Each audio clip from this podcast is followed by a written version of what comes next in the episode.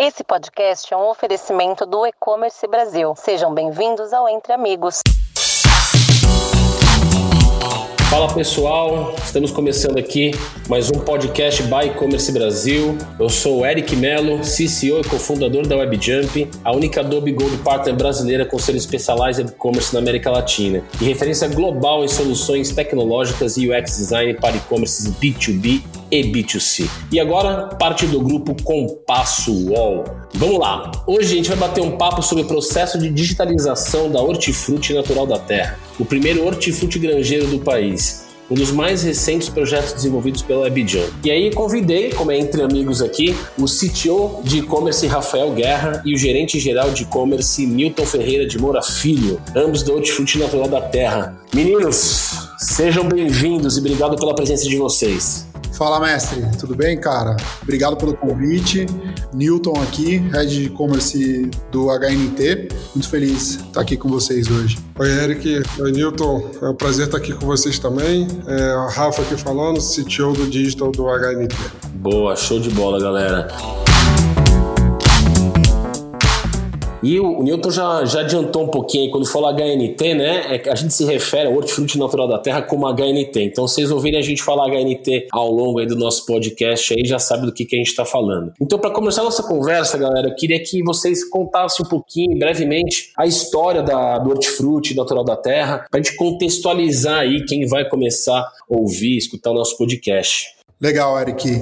Cara, a Hortifruti, uma empresa que nasceu no Espírito Santo em 89, começou a expansão ali para o Rio de Janeiro em 1997 foi um, foi um negócio que começou é, com a ideia de botar a experiência que, que os clientes tinham já na feira livre dentro de uma loja, né? Então, dando origem aos hortifrutis. Tanto que a, o nome hortifruti, a marca, o URL hortifruti.com.br são nossas, né? Então, são, é, um, é um tema bem interessante. Em 97 começou a expansão no Rio, então hortifruti hoje no Rio de Janeiro é gigante, uma marca muito, muito que faz parte da cultura carioca, né?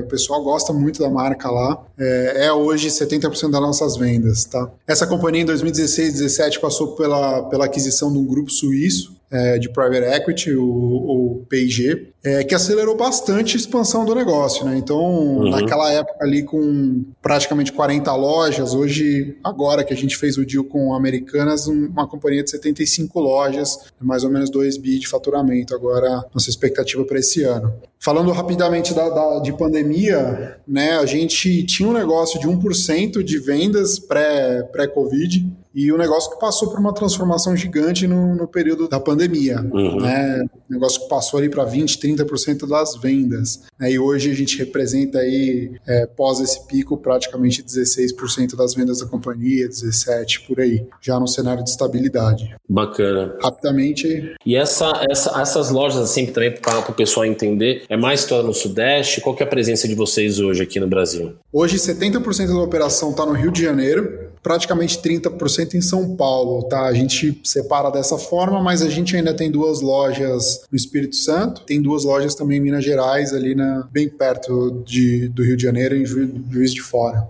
Bacana. Muito legal conhecer essa história da HNT, né? Ver que já está há um certo tempo no mercado aí de alimentos e bebidas e, e, essa, vocês foram pioneiros, né? Como você mesmo disse nessa questão do hortifruti. E essa vinda para o comércio eletrônico, né? Então vocês decidiram vir realmente na época da pandemia já era uma coisa que vocês estavam pensando, né? E quais eram as principais dores do mercado que vocês querem suprir com essa com essa tecnologia, com, com e-commerce, né? Com a implementação do e-commerce. Então conta um pouquinho para a gente como deu essa mudança digital, eu acho que dentro da HNT e também como que está relacionado na cultura da empresa, né? Porque a gente sabe que é, sair ali do físico para o online é uma realmente uma, uma, uma mudança bem, bem forte, bem chocante, quando às vezes você não está preparado, né? Olha, Eric, antes da pandemia, 1% de venda, a gente tinha algumas pessoas dentro da companhia, basicamente faziam a ponte da venda online com marketplaces. Então, a estrutura de fato de e-commerce ela estava 100% terceirizada. E de fato a companhia nem, nem apostava tanto nesse canal, acho que um pouco por conta dos produtos perecíveis, é, de talvez não ter fit com, com o mercado de e-commerce. Né? Uma, uma companhia que é especialista em frescos. Agora,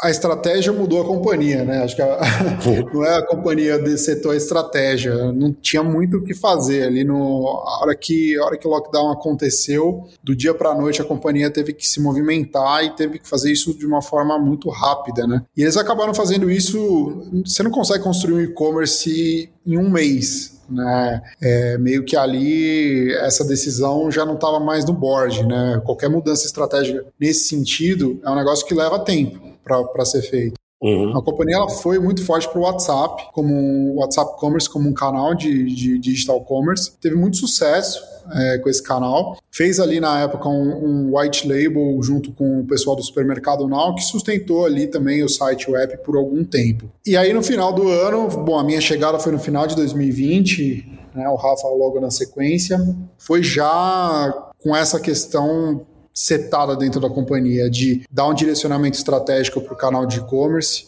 passar a investir, contratar gente e, e, dar uma guinada, e aí de uma forma muito mais organizada. É, então, o nosso projeto, junto com vocês, agora em 2021, ele já contempla esse novo cenário, né? Um cenário onde é, dentro da operação já é uma realidade, né? O gerente de loja já abraçou, isso faz parte, tem loja que é 30%, tem muitas lojas que a gente é 30% da venda do, do, do mall.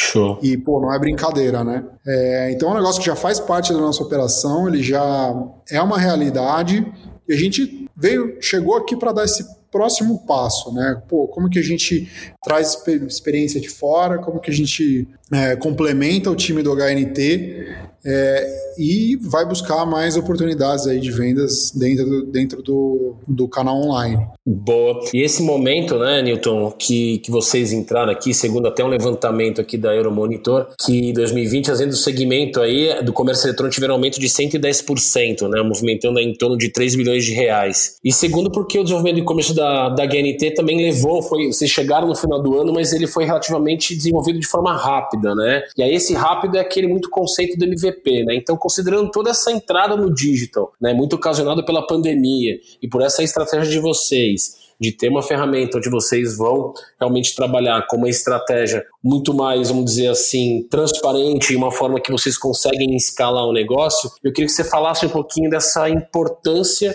né, da definição do MVP. Então, acho que quem está tá vendo a gente, quem está escutando, escutando a gente, na verdade, é super importante entender realmente o verdadeiro conceito do MVP. Né? E eu queria que você passasse um pouquinho como que foi essa estratégia que vocês tomaram e o porquê de seguir assim. Legal, Eric. Bom, a nossa, a nossa ideia de seguir com MVP para o site era basicamente de começar rápido, né? Então, a gente sabe que é uma jornada sem fim, na verdade, né? A gente está falando em desenvolvimento feito para cliente, a gente está falando de sprint, de produtos digitais que vão seguir evolução constante. É, a gente tinha a necessidade de migrar para uma plataforma proprietária num timing suficientemente rápido. E por isso a gente teve que enxugar um pouco esse produto desejo que a gente tinha lá na frente, né? Porque a gente optou por um caminho flexível, a gente optou por um caminho de controle e quase propriedade da aplicação, porque a gente tem a gente tem a visão de fazer algo diferenciado, de buscar diferenciação dentro do canal de groceries. É, então por isso a gente foi para uma arquitetura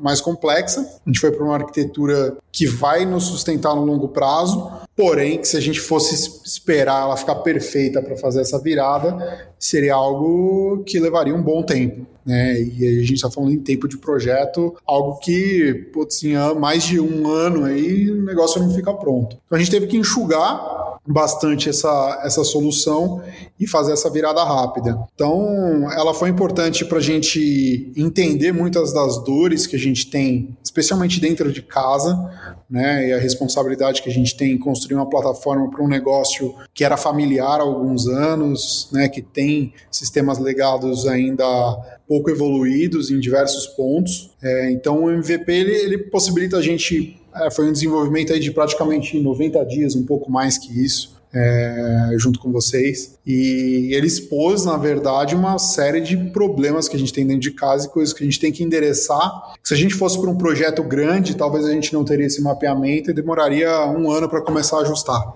Verdade. Né? São, são, são pontos que a gente tem que resolver dentro de casa. Então, aí o ganho, na real, é velocidade, né? Por mais que represente algo mais complexo na largada, é, mais desafiador na largada, é, a gente consegue ganhar tempo e não ter aí um ano perdido, né, esperando fazer essa migração. É verdade, é muita questão do valor, né? Queria que o Guerra falasse um pouquinho em relação a isso também, sobre como que é difícil, às vezes, até pelo time, fazer essa priorização, né? Negociar isso internamente, negociar isso também, acho que em, em todos os, em todas as frentes, né? Que a gente entende de fato que a gente tem uma jornada ali para ser, ser cumprida, mas queria que, da parte de gestão de vocês aqui, queria que vocês explicassem um pouquinho como que é feito isso, como que é sentar e falar, meu, vamos priorizar essa parte, vamos entregar isso aqui depois, o quão difícil é fazer isso, ou realmente é vamos para cima e faca na caveira? Oi, Eric, é, é um pouco dos dois, né? É, o ecossistema do e-commerce ele é muito complexo hoje em dia, né? A gente não consegue mais ter um e-commerce super simples, é, super trivial, a gente acaba precisando envolver diversas etapas aí para que o ecossistema todo funcione. Essa abordagem de MVP ela é importante justamente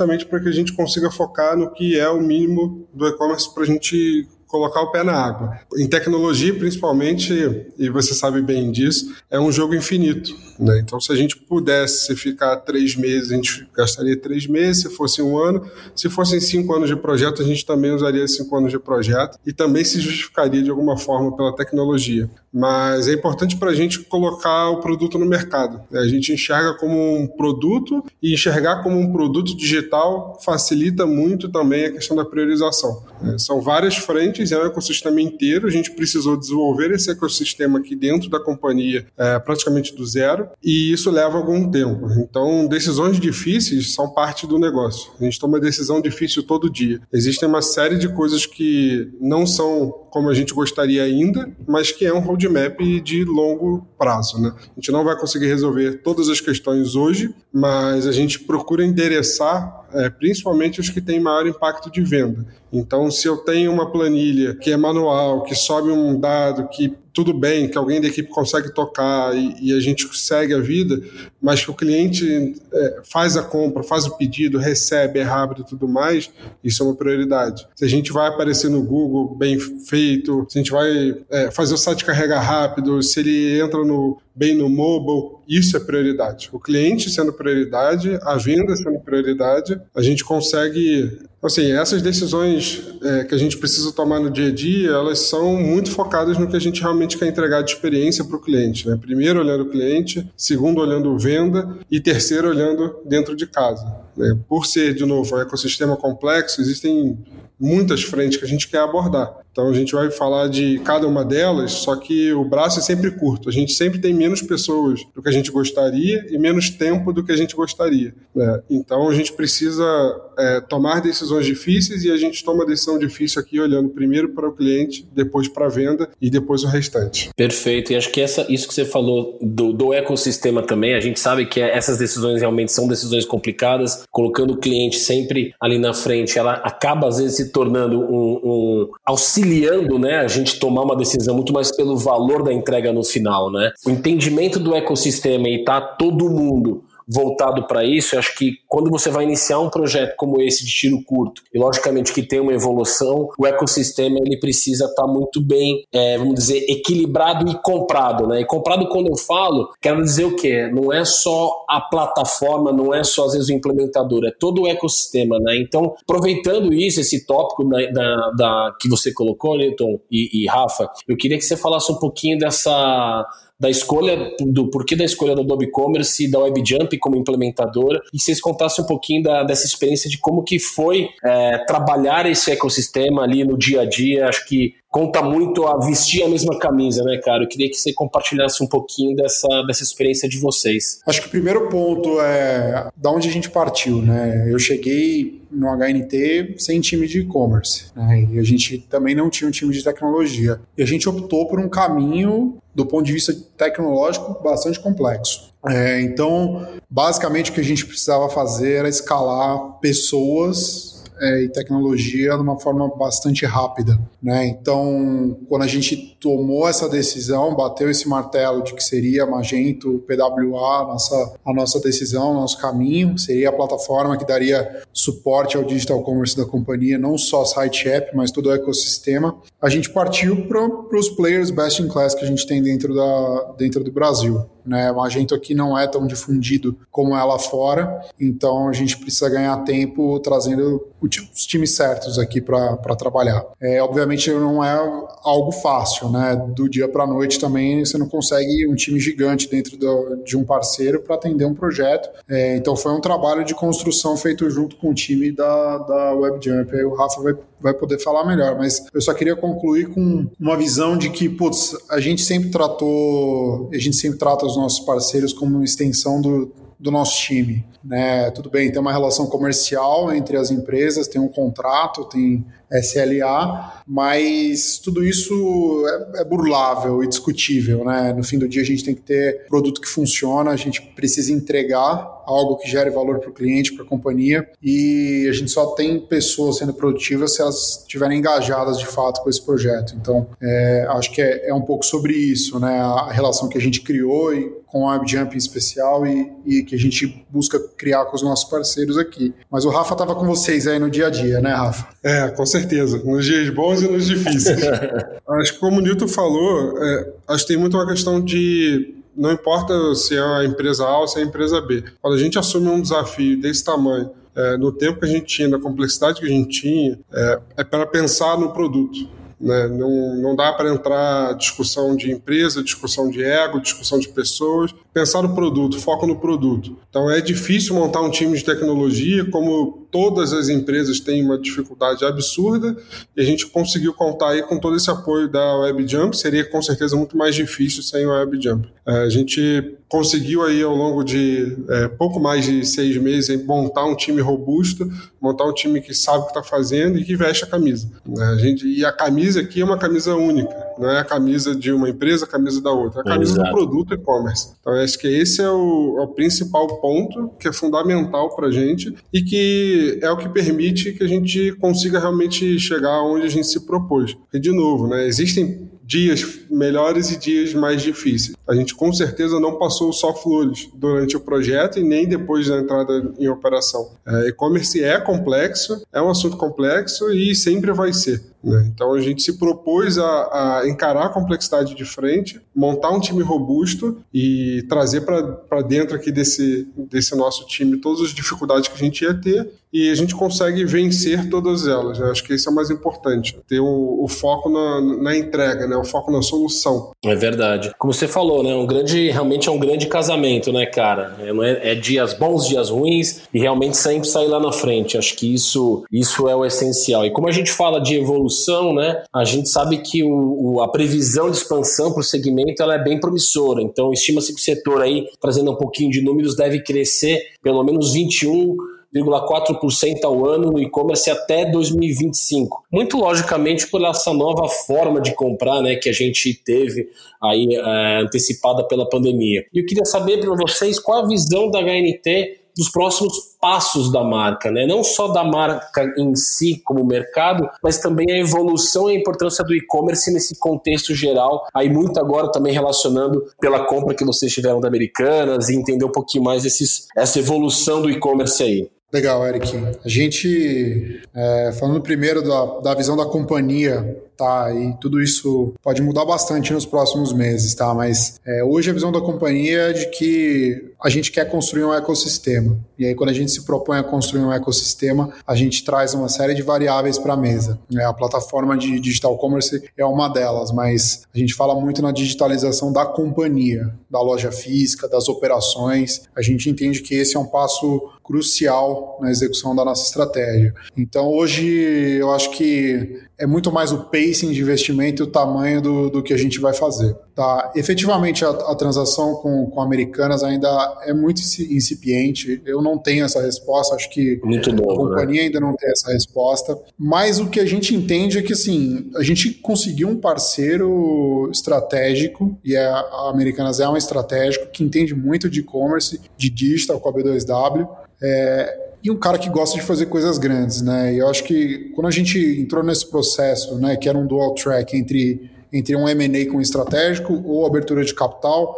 A gente fez isso mirando uma companhia nacional, mirando uma companhia é, mais democrática, com uma presença muito grande e levando com, com consigo todas as propriedades que, que a marca construiu no, nos últimos anos. É, eu acredito que, independente do cenário que a gente, que a gente vai ter junto com Americanas, ele vai ser um cenário de potencializar muito é, toda, toda essa nossa ambição. É, então, menos dentro da discussão tática de se vai ser o caminho A ou B, mas mais nessa discussão estratégica, eu acredito que a gente, a gente vai convergir bastante nessa visão de, de construir algo grande e relevante dentro do Brasil. Bacana. E é muito um caminho que outro gigante fez lá fora, que é a Amazon com a Whole Foods, né, cara? Então, a, a gente se espelhando um pouco nisso, assim, trazendo para o cenário brasileiro, realmente é uma, uma, uma aquisição, uma nova parceria aí que, que se inicia e que com certeza o mais beneficiário disso tudo vai ser o consumidor de ambas as marcas, né, Newton? Sem dúvida. É muito legal ouvir isso, né? O Whole Foods brasileira, na, na época do deal, a gente falou bastante disso. Putz, eu tô nesse mercado já há um tempo, né, de groceries, e a gente sempre ficou pensando, putz, quem que faria esse movimento aqui no Brasil? É né? verdade. Quem que seria o cara que, que daria esse passo? E, puta, por outro lado, é bem legal estar tá, tá na empresa que, que fez esse movimento, de certa forma, né? Então, acho que é algo histórico,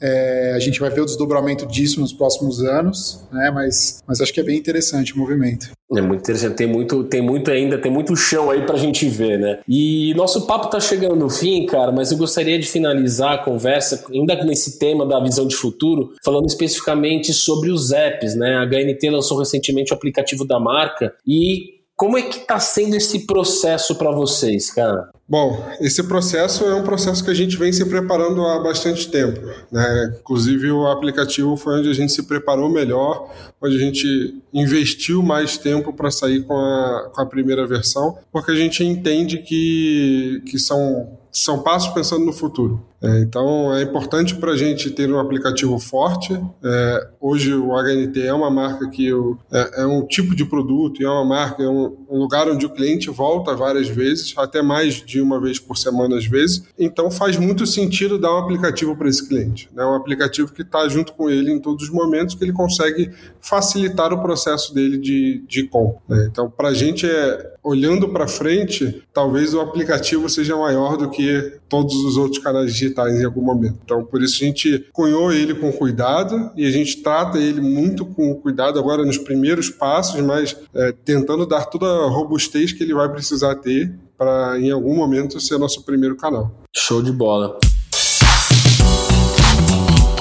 Galera, eu acho que é isso. Foi uma honra ter vocês aqui comigo no podcast. É o primeiro que a gente faz podcast aqui entre amigos do e-commerce Brasil e não poderia ser diferente chamar realmente para mesa quem a gente entende que é realmente um amigo nosso, são amigos que o mercado faz, né? É muito bom e está sendo muito bom trabalhar com você, Rafael, trabalhar com você, Newton, nesse processo. Acho que desde o começo a transparência e o trabalho que a gente vem sendo, vem fazendo, né, em prol da, da marca, em prol do produto, em prol realmente do cliente HNT é muito legal. Posso confessar que é, um, é, um, é uma realização ter esse projeto na, dentro do portfólio da WebJump e está sendo prazeroso fazer esse projeto com vocês, pelos excelentes profissionais que vocês dois são, cara. Queria agradecer imensamente é, a, a, gente tocar esse projeto junto e vocês também baterem um papo aqui comigo aqui nesse primeiro podcast aí que a gente grava pro, pro e-commerce Brasil. Newton e Rafa, obrigado. Queria deixar um espaço para vocês também deixarem suas mensagens finais. Show de bola, Eric. A gente conversou bastante, né? Sobre, sobre foi um namoro e depois virou um casamento, né? É, mas é isso, cara. As empresas passam, as marcas passam, as pessoas ficam, né? E, e eu acho que o que a gente constrói no mercado é, é, é mais importante que, que, qualquer coisa, né? Então, acho que deu match, né? Acho que de, desde, o, desde o começo isso é, isso é muito legal porque nos momentos que a gente precisa, a gente tem que ter essa parceria, essa transparência, né? É, então é isso, cara. Agradeço demais estar tá aqui com vocês. Passo a palavra pro meu caro amigo CTO Rafa aqui. Boa. E é, tá faltando aquele churrasco, né, que me falaram, né, Rafa? Nossa, você é mestre, cara. Essa é a parte mais importante do projeto, né? Se, se não tiver, não, não tem graça. Mas, como você falou, é um casamento. Acho que a gente é, passa mais tempo junto do que com as próprias esposas, então é delicado, mas realmente são é entre amigos, a gente faz o que a gente gosta e a gente faz com o que a gente gosta e quem a gente gosta. Então a gente está construindo realmente o futuro, não só de uma marca, mas do mercado como um todo. E é muito importante que a gente consiga fazer isso com pessoas boas, né, construindo um time bom, construindo relações. E eu acredito que a gente alcançou muito isso nesse projeto. É isso aí. O Rafa sabe fazer churrasco melhor que ele faz e-commerce, viu? Ah, então. A gente precisa marcar logo esse churrasco aí, viu, cara? Reza lenda. Né? Vamos fazer. Vamos que vamos. Galera, obrigado novamente e obrigado para todo mundo que escutou nosso podcast aqui no E-Commerce Brasil Entre Amigos. E vamos que vamos, galera. Um grande abraço. Valeu! Obrigado. Valeu.